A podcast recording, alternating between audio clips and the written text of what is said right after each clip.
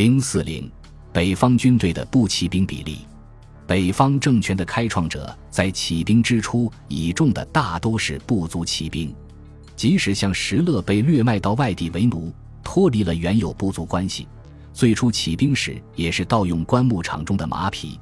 最初武装集团的核心就是所谓十八骑，但在中原地区辗转作战的过程中，北方政权会较快地组建步兵部队配合骑兵作战。这首先是因为步兵兵源广泛。装备成本极低，单兵战斗力虽然不如骑兵，但性价比要高得多。其次，骑兵部队擅长奔袭和野战，但难以胜任攻城、守城等作战任务，这也需要步兵承担。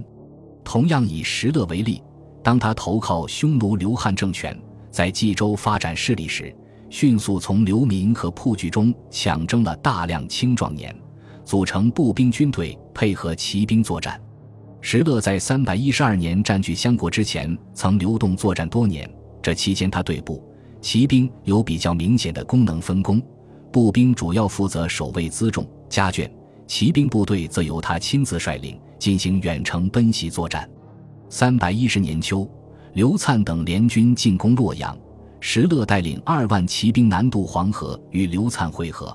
而命长史刁英带步兵九万和辎重转移到崇门地区固守自保。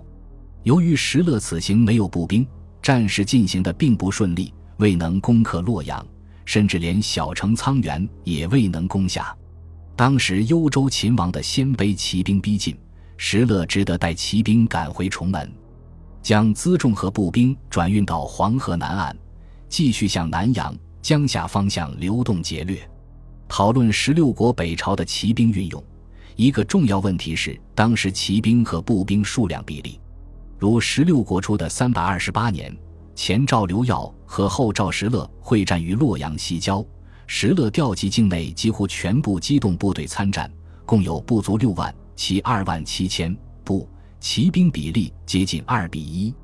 苻坚倾国进攻东晋，共有戎卒六十余万，其二十七万出征。不其比例与后赵基本相同。北魏进攻后燕时，后燕集结的兵力是不足十二万，其三万七千，步其比例约三比一。在北魏占领河北地区后，后燕宗室慕容德率领一部分鲜卑人渡黄河，占据青州，建立了南燕割据政权。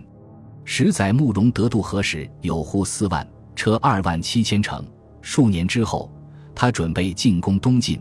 在境内大规模征兵讲武，共有步兵三十七万，车一万七千乘，铁骑五万三千，步骑比例约为七比一。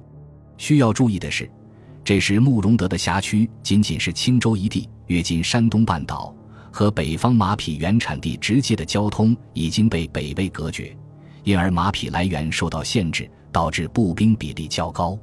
北魏孝文帝初年。大臣高驴曾建议组建一支防范柔然人入侵的部队。他提出其各兵种数量是：二万人专系弓射，二万人专系戈盾，二万人专系骑槊。这里用骑槊的是骑兵，用弓射和戈盾的是步兵。步骑比例仍是二比一。综上可见，十六国北朝时期的北方政权，正常步骑兵比例在二比一到三比一之间。如果北方草原之路被切断，骑兵比例就会大大降低。这个比例到唐朝初年仍基本稳定。据《大唐魏公李靖兵法》，一支标准的二万人部队分为守辎重六千人、马军四千人，以及作战步兵一万人，步骑兵比例为五比二。